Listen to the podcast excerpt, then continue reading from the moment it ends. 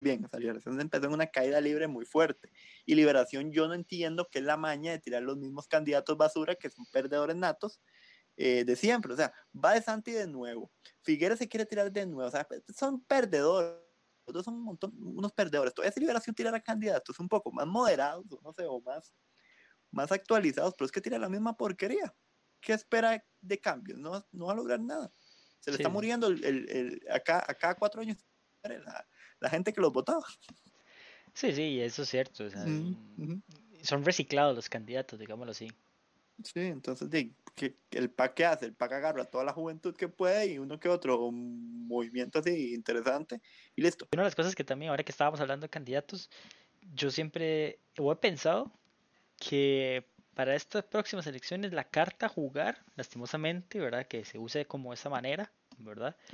Para los partidos políticos es una mujer una figura de una mujer. claro. No tanto por sus méritos, ojalá así fuera, ¿verdad? Ojalá que sí fuera por sus méritos y que se gane ese espacio y todo, sino que es poner una mujer. Y poner una mujer y más la gente te va a aplaudir, sí, la segunda mujer presidenta, que no sé qué, independientemente del partido que sea. Esa es la carta a jugar.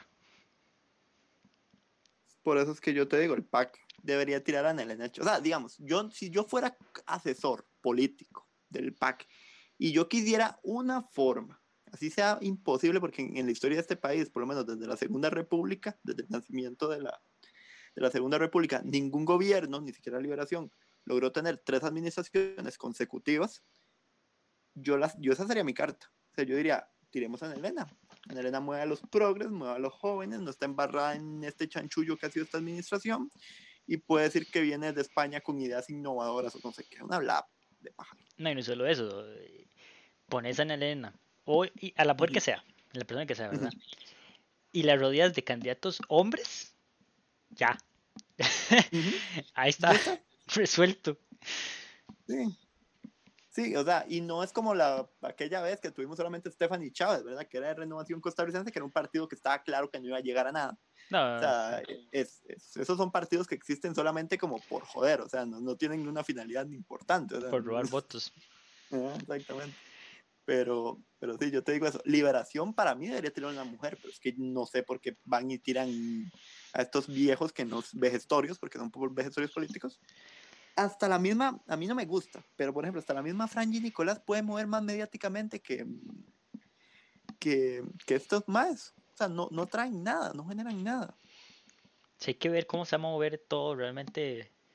Y que estamos a un año ya. O sea, literalmente empieza ese juego político, cómo se va moviendo todo. Y no es un secreto de que realmente uno, o sea, eh, Carlos Alvarado tiene que correr para que el país, ya seguramente este año no vamos a caer en default, pero Carlos Alvarado va a tener que correr para que el país no caiga en default el próximo año. Pero de manera paralela, tiene que ver de que eso no afecte las políticas partidarias del PAC para el próximo 2022. O sea, va a ser un juego de póker, literalmente. Sí, completamente de acuerdo. Y no sé, si quieres démosle al otro. Pues. Eso te iba a decir, Oscar, más bien, que ahora que usted decía que el PAC es un, es un tumor de liberación que fue extirpado, eh, creo que es la mejor descripción que existe, eh, que estuvieron en contra del TLC, por cierto. ¿Qué tal si empezamos con el tema que nos trae hoy, que es eh, Joe Biden y Estados Unidos? ¿verdad? Ok, ok. Nada más un toquecito para que empecemos con la intro. Claro estaba apreciando todo. Eso parece Zombieland ahí, bueno, Crackland le llamamos nosotros. Dicen que el 70% de su venta es cerveza. Y el gobierno decidió de algún modo que la cerveza no es eh, un no, eso es un refrito rojo de, de liberación. Comúnmente, es, marca azul, hay muchas. Y no atacaron entre ellos, todos los camarones que mataban entre ellos por ejemplo, para que vean la forma en la que Costa Rica hay De la policía municipal, que están desbordados también, gorilas municipales, bajando placas y haciendo partes y haciendo... Hola tangente, donde hablamos lo que muchos no quieren. Bueno, muy buenas tardes o buenos días, depende de la hora que ustedes nos están escuchando. Siempre es un gusto tenerlos por acá, eh, desde el lugar que nos estén escuchando, porque hemos visto que nos escuchan desde Dubái, desde Japón, desde Bilbao, de muchos otros lugares y que tal vez estén interesados de cómo se vaya desarrollando la política de Costa Rica, pero hoy vamos a dar un cambio radical. Eh, hoy vamos a hablar con Oscar Espinal, licenciado en Relaciones Internacionales, con un énfasis en diplomacia, sobre Estados Unidos. Ya Trump aceptó y dar, ¿cómo se llama? La transición. Creo que es esta semana, ¿verdad, Oscar? Que, que dan la, que, entrega el poder. Eh, así que hay mucho escepticismo. Como, se, ¿Cómo se va a dar esto primero, verdad? Esa transición y después qué va a pasar con Biden? Porque no ganó el Senado, eh, entonces tal vez haya un, un poco de problemas a la hora de implementar sus políticas. Mi nombre es Sebastián Trejo, su host de Por la Tangente, y conmigo va a estar durante aproximadamente 40-45 minutos Oscar Espinal. Bienvenido, Oscar, a un otro más, mejor dicho, ¿verdad? Episodio de Por la Tangente. Un gusto, un gusto, Sebastián. Y sí, un tema muy interesante.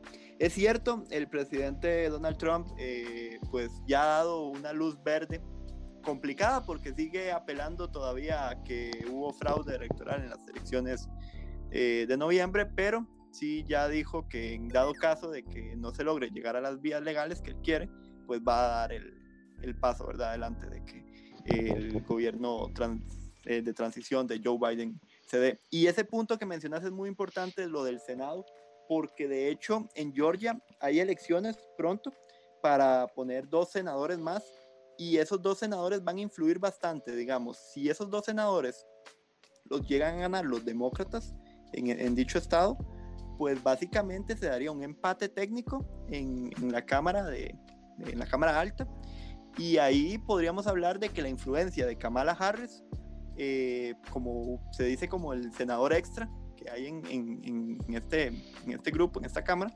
podría influir a la hora de, de, la toma de decisiones. Entonces es importante las elecciones que vamos a tener en, en Georgia pronto para, para, ver si los republicanos... ¿Para cuándo están más o menos, Oscar? Están dentro de una semana y media más o menos. No, tengo la fecha como tal determinada, pero sí es en una semana y media que se van a... Sí, es, es, pronto entonces. Claro, claro. Ok, entonces hay que, hay que tener en cuenta ese panorama, ¿verdad? Entonces para...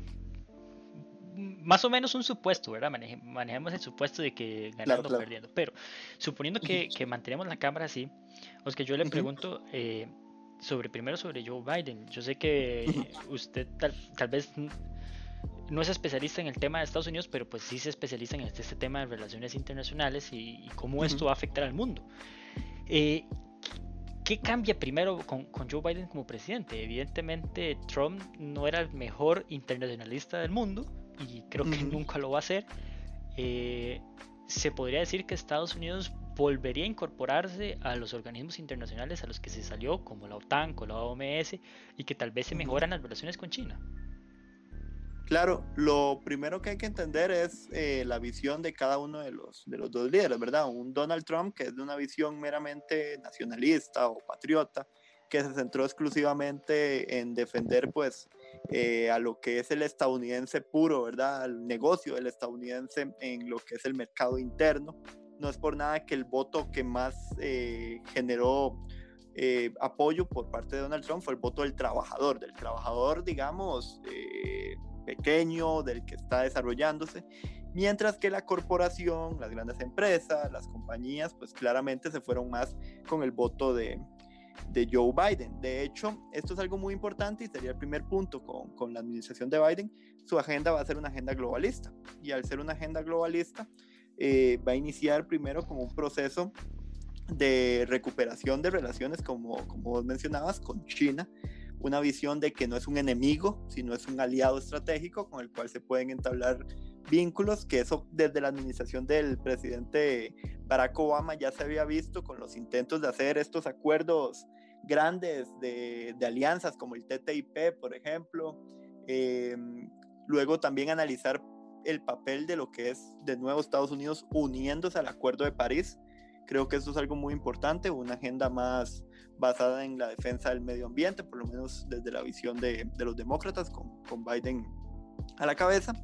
También una visión que esto sí va a llamar mucho la atención, más cercana a, a lo que es la intervención militar.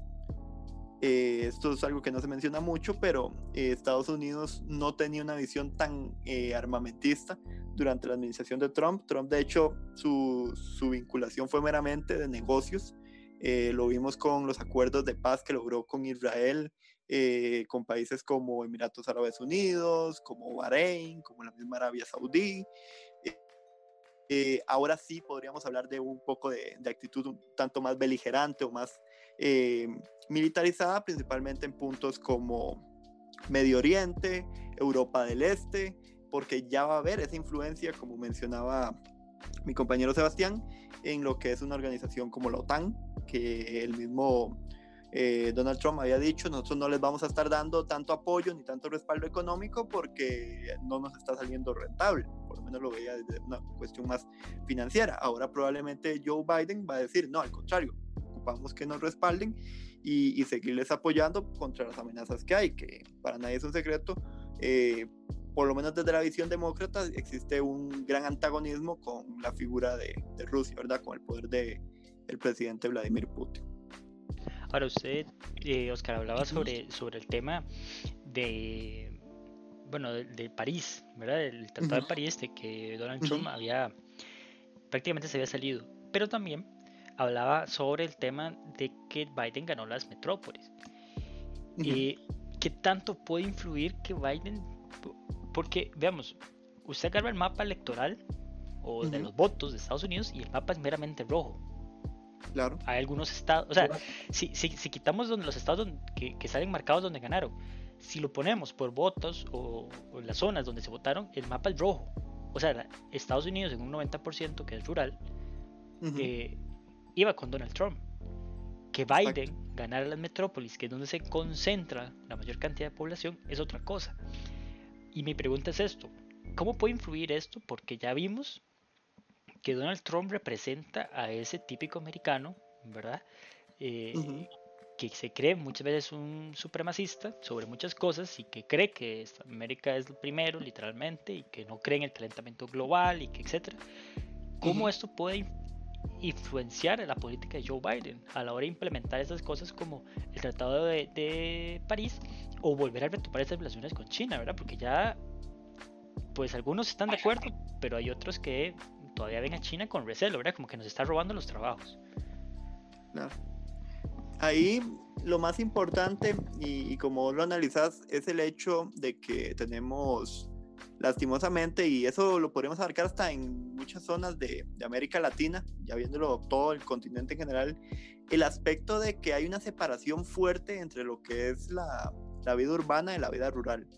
Y cuando uno es de una de las dos zonas, pues lastimosamente ve con, con recelo o, de manera negativa a la otra porque considera que eh, está tratando de imponerse en su visión, en su postura, en su pensamiento. Y, esto quizás es el principal reto que va a tener Joe Biden, porque si le unimos la cuestión de que el mismo presidente Trump no, no está tratando de conceder, digamos, por, por las buenas, sino que ha sido más por presiones y por el mismo poder eh, de los órganos eh, legales y jurídicos, eh, esto va a hacer de que las personas sigan creyendo de que no están teniendo un presidente legítimo. Entonces, al no tener un presidente legítimo, ya va a haber división. Al haber división eh, por este aspecto, también va a haber división por los aspectos sociales. Entonces, el sentirse como que están segundos ante China, porque China, con todo y que inició esta situación de la pandemia, ¿verdad? Del, del COVID, ha sido uno de los países que más rápido salió de la situación, de la crisis. Y ha sido uno de los países que más rápido inició su proceso de crecimiento económico de nuevo. Mientras que Estados Unidos es el país que tiene más muertos y más em, contagiados por, por, por, el COVID. Entonces, aquí lo, lo principal va a ser que Joe Biden inicie un proceso de negociación con estos actores con el Partido Republicano, o sea, sentarse con las figuras de peso del Partido Republicano y decirles, ocupamos que nos ayuden, porque si no el país eh, no va a tener una salida viable. Y eso es una predicción que, que yo te puedo ir dando desde ya.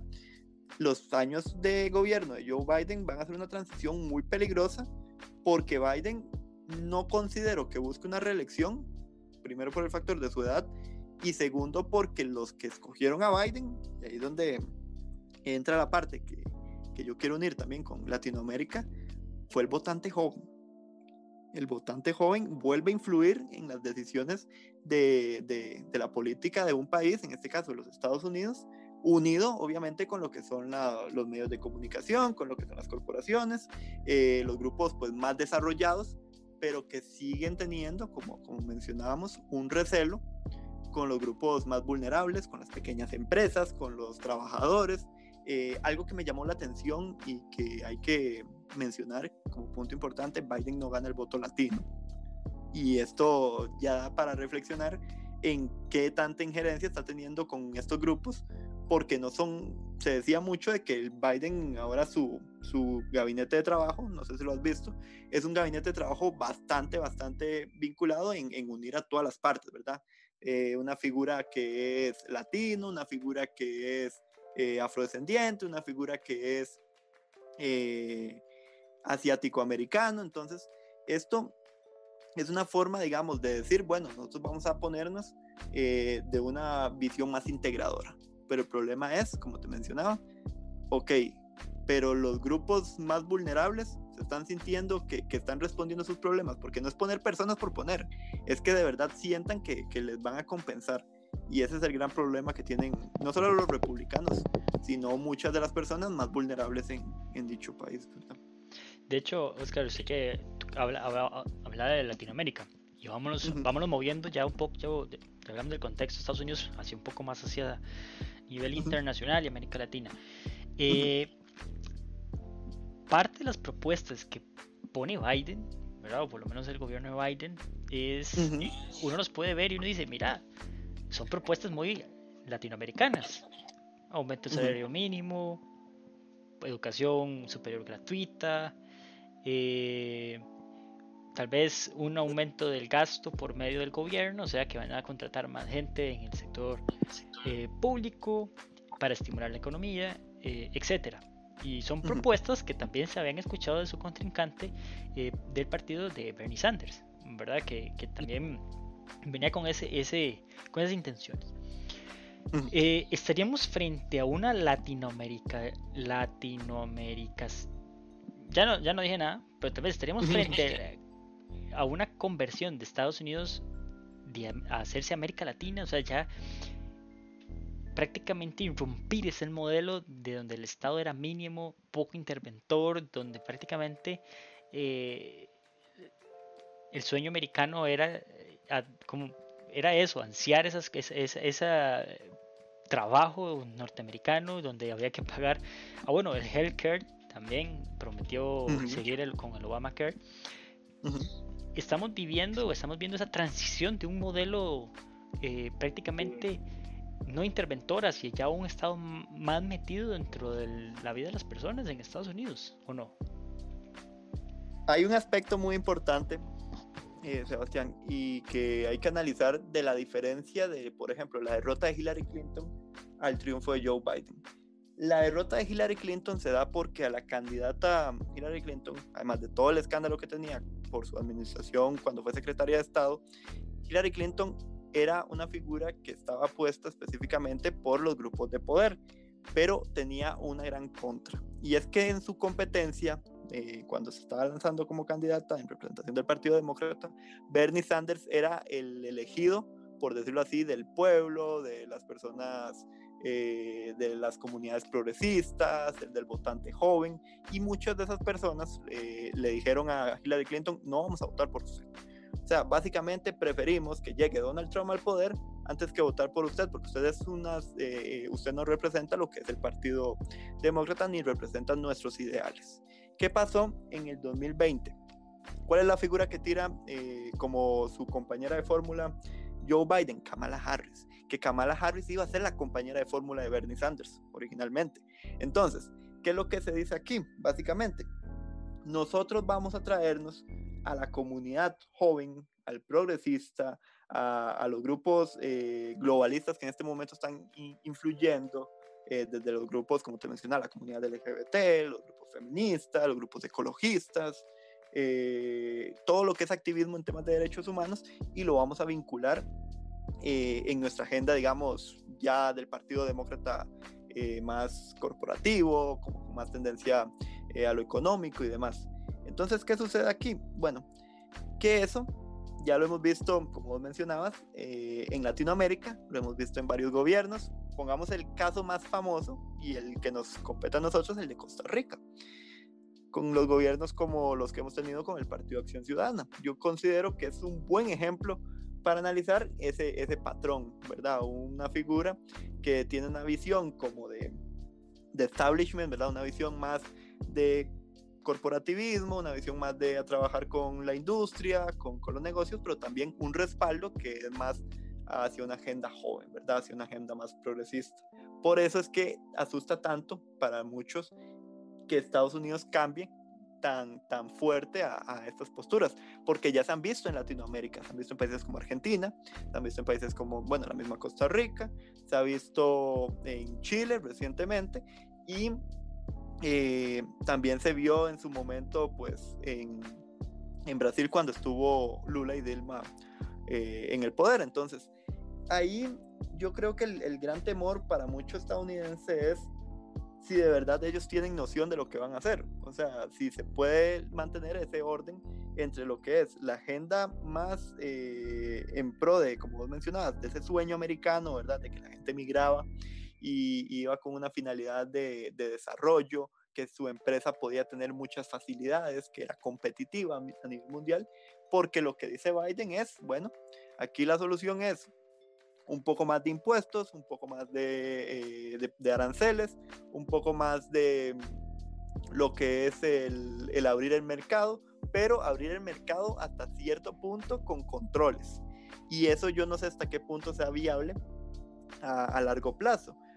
Tanta ayuda social, tantos, eh, tantos gastos, que puede que cierto, lo hace en teoría, o esa es la justificación con la que al final termina triunfando, para contener la situación del COVID, pero qué tanto efecto vaya a hacer en la economía estadounidense, porque al final de cuentas hay que decir algo, Estados Unidos siempre va a querer competir, Estados Unidos siempre va a querer ser la gran potencia, Estados Unidos siempre va a querer ser la nación más poderosa del mundo, pero todas estas acciones claramente contra un país que ha ido creciendo económicamente a, niveles muy altos en los últimos años, como China, que parece que no tiene eh, punto de, de freno, su política en África, la ruta de la seda, la nueva ruta de la seda que quieren construir y demás, pues pone a Estados Unidos en una situación bastante preocupante. ¿Por qué?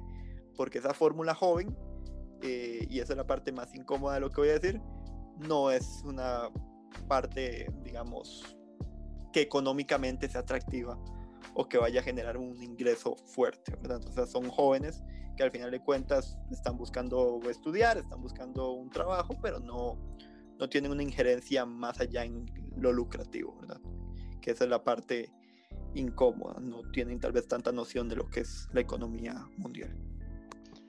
Por eso, Oscar, vamos a ver, la deuda de Estados Unidos representa un 7, 107% de su PIB, ¿verdad? Lo había revisado antes de, de entrar a la transmisión.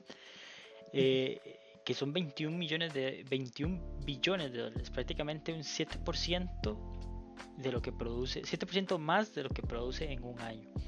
Entonces, eh, evidentemente estas cosas que usted menciona de que Biden pretende hacer, pues van a tener efectos porque va a producir un mayor gasto público y si aumenta los impuestos, evidentemente eso tiene una, una medida contracíclica pues se desacelera un poco la, la, economía y se recaudan menos impuestos. En fin, es, es, es un, eh, un juego de teje y maneje, ¿verdad? De ver cómo, cómo se va abriendo. Lo que pasa es que con Estados Unidos, Estados Unidos puede tener su deuda en un 120% con relación al PIB, que lo que pasa es que es tan sólida su economía que eh, no cae en default. ¿verdad? Por nosotros llegamos a ese 7%, 7% y estaríamos en default prácticamente, en el segundo default seguramente.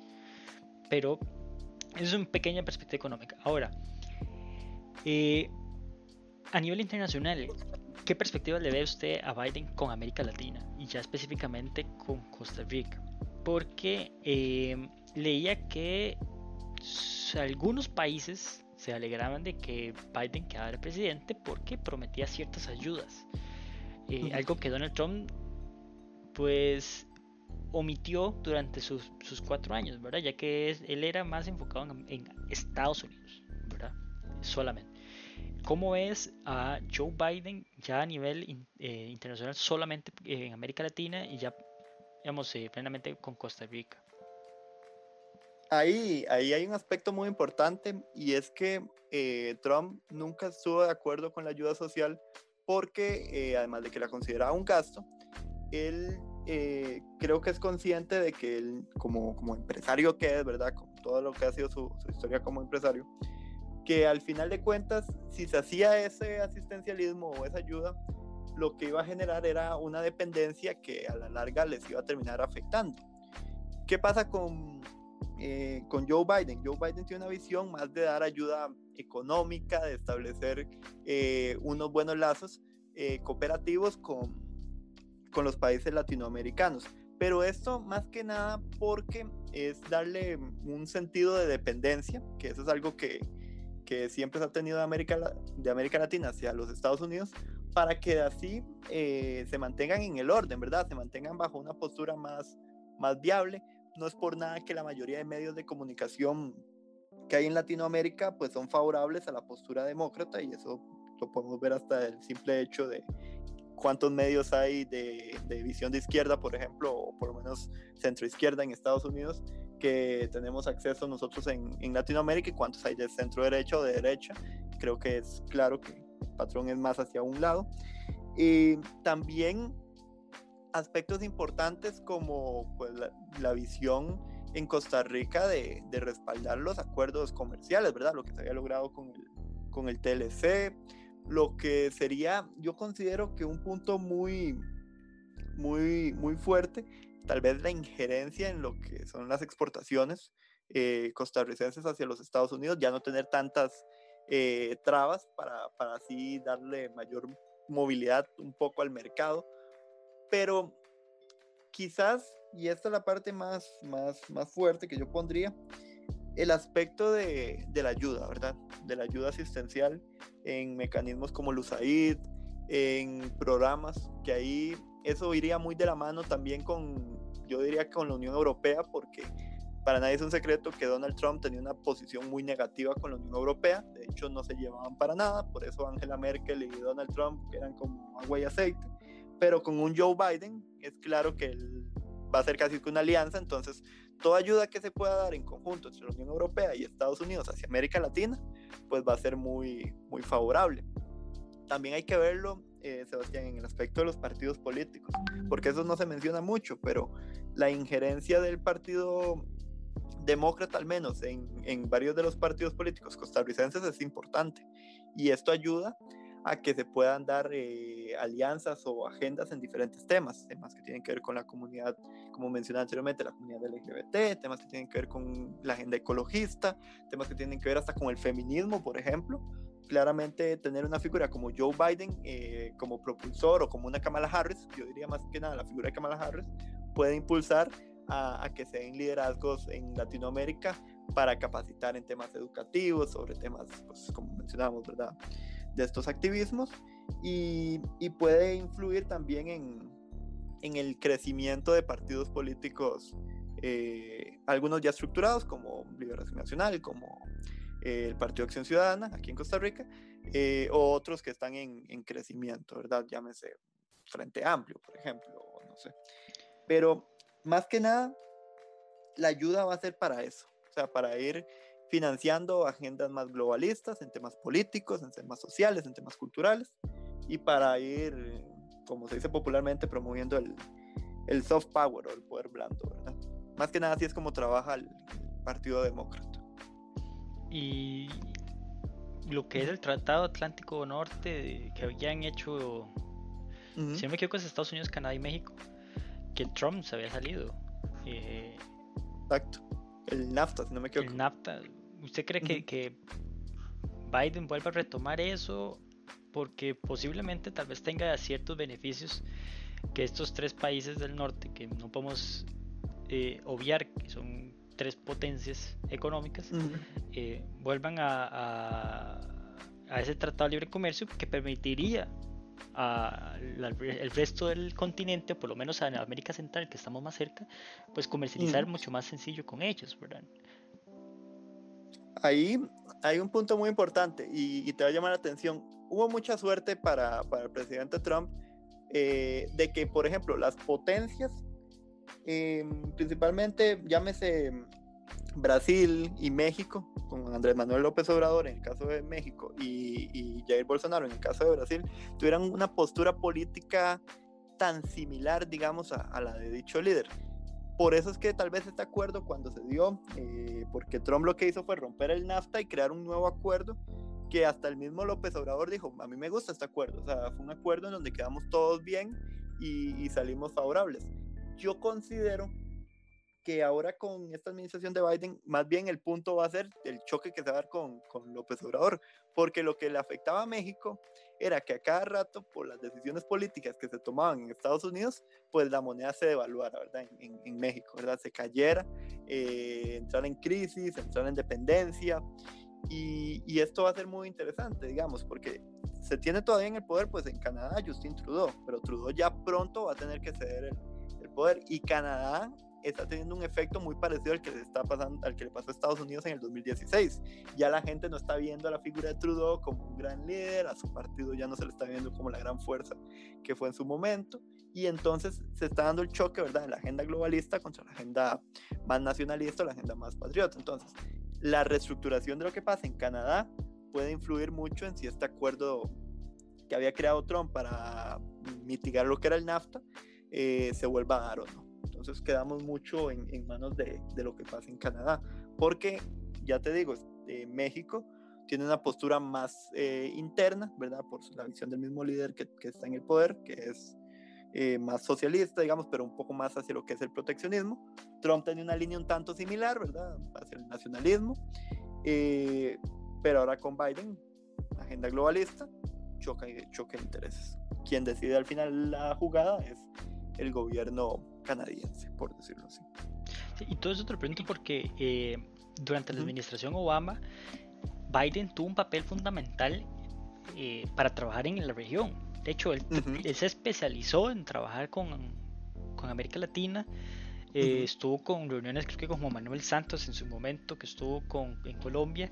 Dilma Rousseff, eh, creo que en Costa Rica no sé si nuestro presidente en aquel momento habíamos salido visitó o algo, pero sí tuvieron, o sea, sí tuvo un papel importante eh, Joe Biden en la región.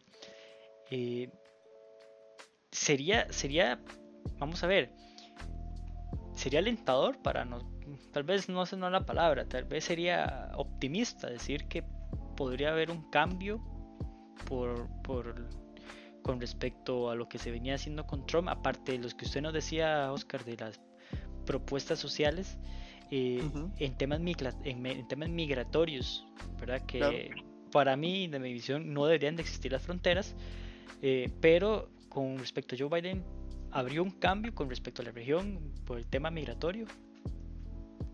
Pues probablemente, eh, aquí hay un mito, ¿verdad? Que hay que entender de que si bien se dice que Trump con el tema migratorio fue uno de los más tajantes, quizás por la más famosa, ¿verdad? Que era la, el muro. Sí, eh, el muro, que decía que había que tener serpientes y todo ahí.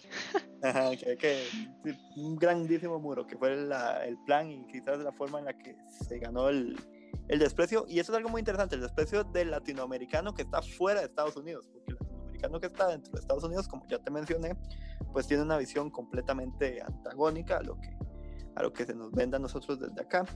Pero el, el punto quizás es, es cierto, las migraciones van a subir no solamente en Latinoamérica, sino también, por ejemplo, hablemos de países de Medio Oriente. O sea, todas estas personas eh, musulmanas, por ejemplo, o, que se profesan con el Islam, eh, el presidente Trump fue muy tajante, ¿verdad? Les puso bloqueos, les impedía que, que, llegaran al país por el miedo que se daba, ¿verdad?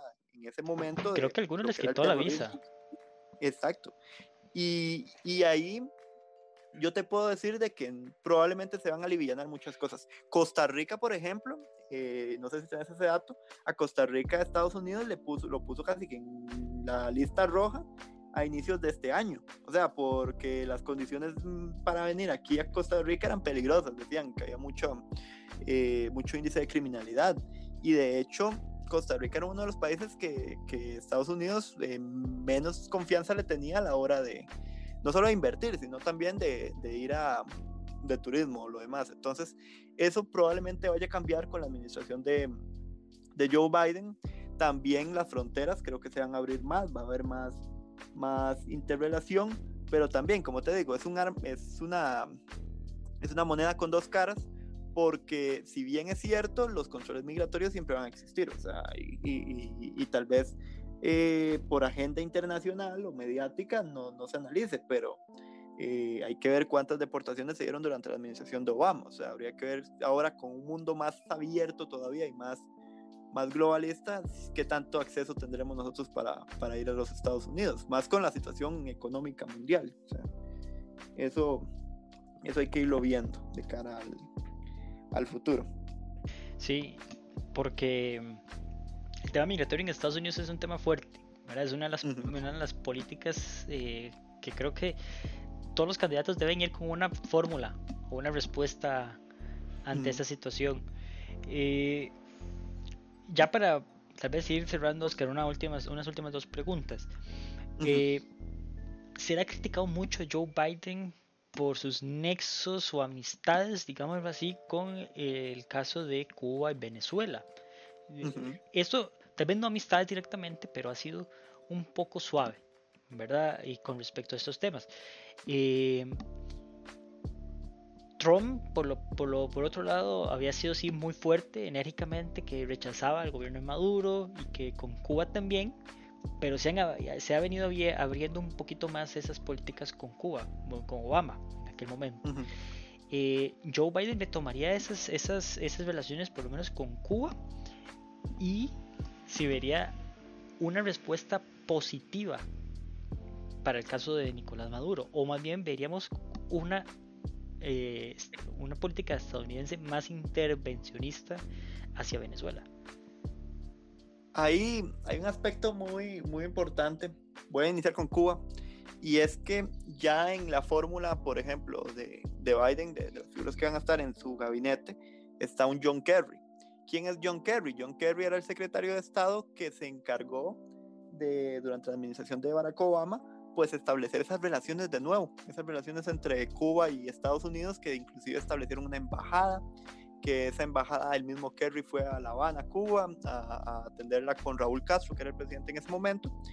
Em, yo te puedo decir fácilmente, sí, las relaciones entre Cuba y, Estados Unidos van a volver a, a, establecerse, lo cual va a generar mucha molestia entre, entre los cubanos que estaban principalmente en Florida, no por nada Florida lo termina ganando de nuevo eh, Donald Trump, creo que es un golpe fuerte para decir los latinos que están ahí, la mayoría cubanos, eh, no están de acuerdo con, eh, con, con, las actitudes que se, que se tomaron en su momento y las mantuvieron en el 2020.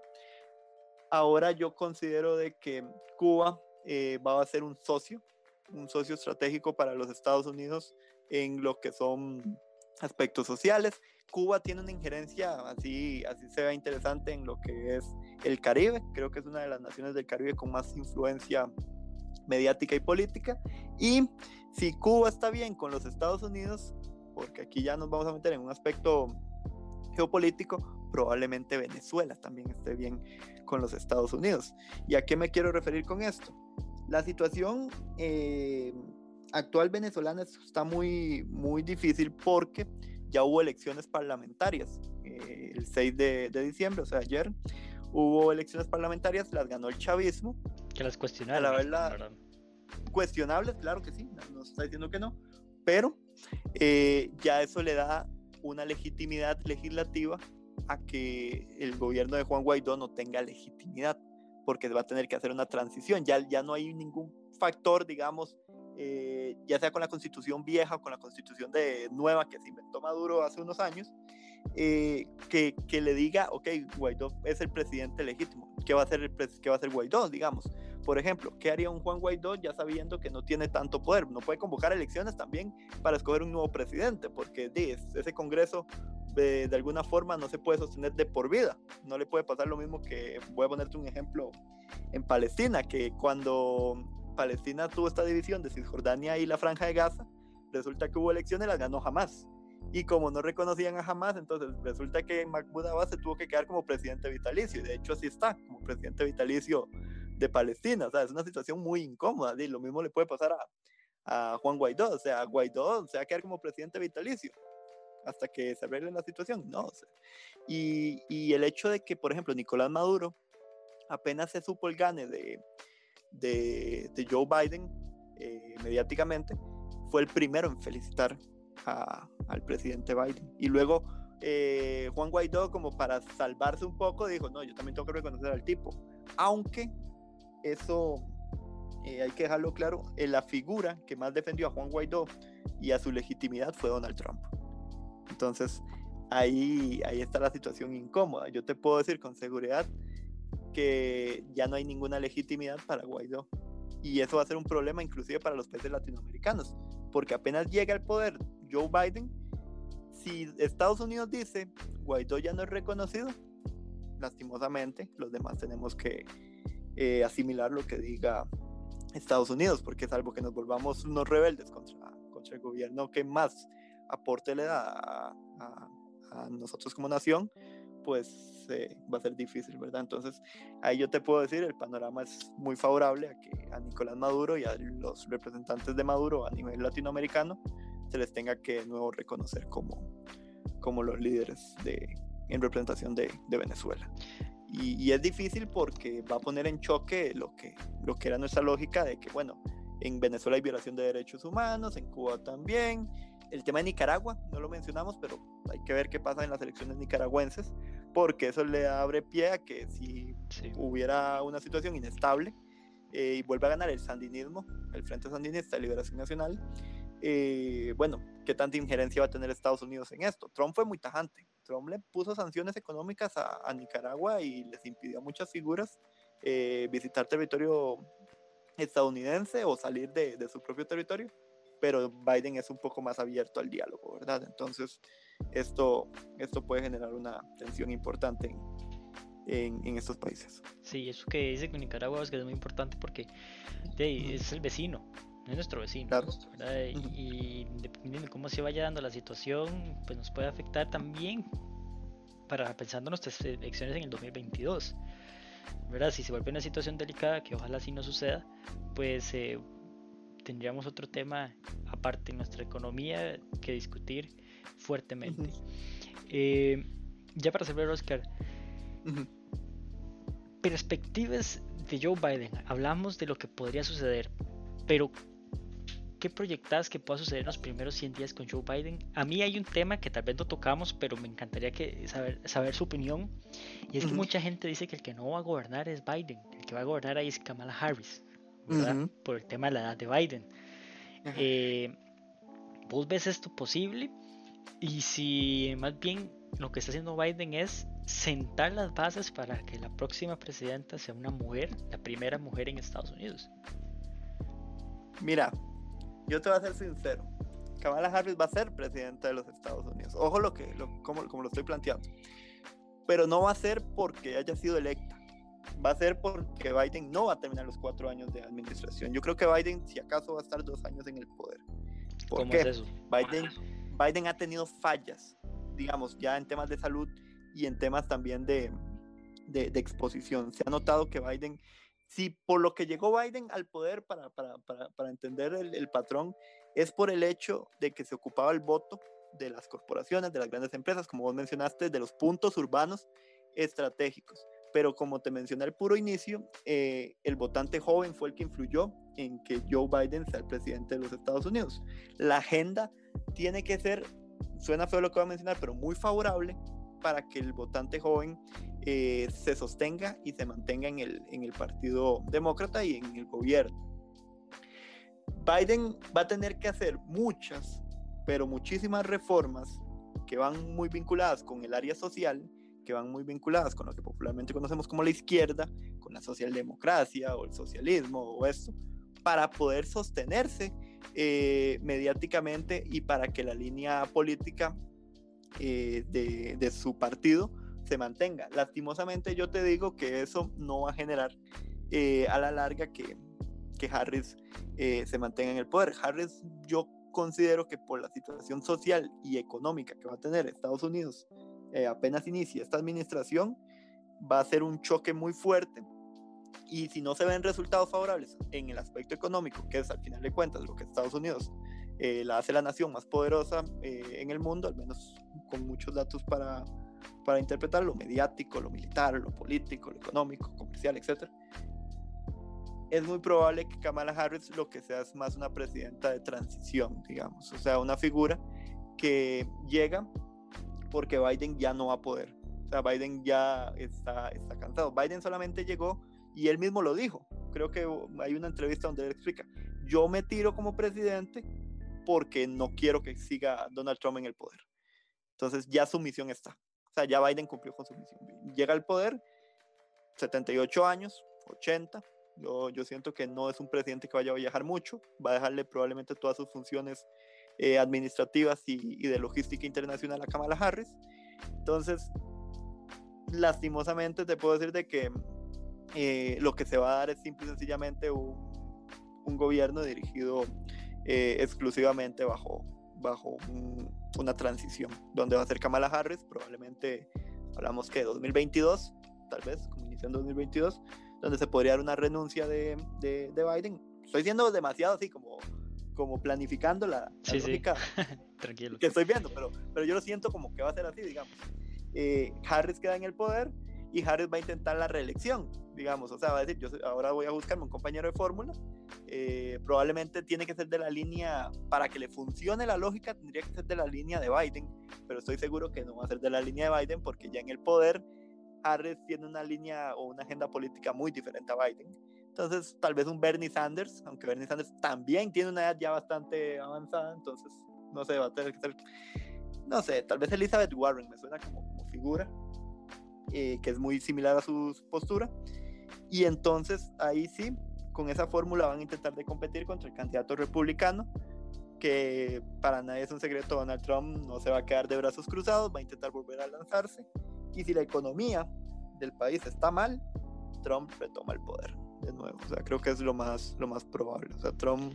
Y le pasaría lo mismo. Le podría pasar lo mismo te podría tirar de nuevo Donald Trump al poder porque la regla dice que vos eh, tenés permiso de una, de una segunda administración. Y le pasaría lo que le pasó con un, un presidente, se llama, creo que es Glover Cleveland, si no me equivoco.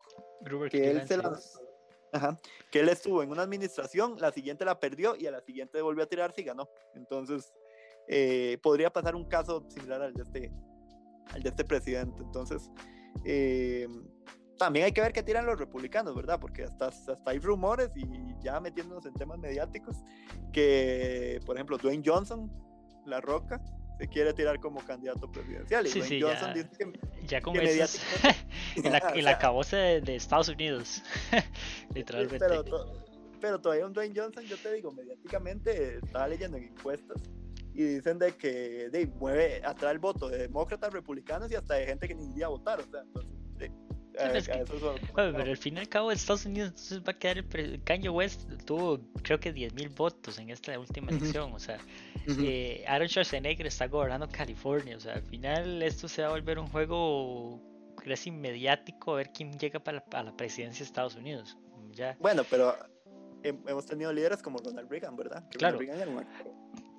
Con todo el señorío que tenía Ronald Reagan en su momento, ¿verdad? O sea, Ronald Reagan Fue, actor, pero fue como Schwarzenegger, tuvo una transición. Eh, y tampoco fue actor, actor, actor, ¿verdad? Tuvo su pequeño momento, creo que ganó un Oscar o algo así fue.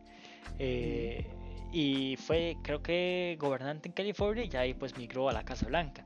Pero de ahí a ser de actor, a, como en Kanye West o cantante, y pasarse a ser presidente de Estados Unidos, bueno, ahí, y así ellos pueden, bueno, y si Carlos Alvarado puede ser presidente, la verdad es que cualquiera. Exactamente, ese es el problema, digamos, ya, y, y como te digo, el voto, toma, prestarle mucha atención a esto que te menciono, el voto joven, el joven lastimosamente, no sé si esto da para otro tema, para, para hacer otro podcast, no sé, para hablarlo luego, pero como el voto joven, o sea, a veces se está votando más por emoción más que por razón, o sea, entonces sí, no le estamos dando ese, ese, sentido a lo que es la política, ¿verdad? Creo que, que esa es la parte más, más interesante y se está viendo en Estados Unidos y Estados Unidos, todo lo que pasa en Estados Unidos influye a sus vecinos, entonces sí, ahí estamos viendo la, la cuestión.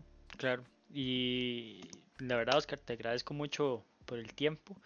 Eh, a ustedes que nos escucharon durante estos 55 minutos de transmisión, les agradecemos mucho.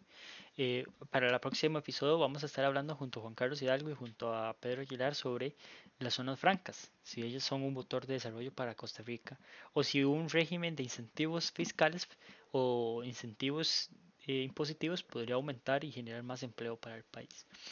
Eh, otra vez, Oscar, muchas gracias por el espacio. Esperemos volvernos a encontrar eh, en otro episodio. Seguramente vamos a estar muy atentos a lo que va a suceder con Estados Unidos. Que créame que si la situación se complica, ¿verdad? Eh, con respecto a Biden, Kamala Harris y todo esto que hablamos, no crea que lo vamos a, lo, mejor dicho, lo vamos a estar molestando para que nos esté explicando bien esta situación. Eh, y usted sabe que es bienvenido en este, en este espacio siempre. Un gusto, como siempre. Muchas gracias a todos y buenas noches.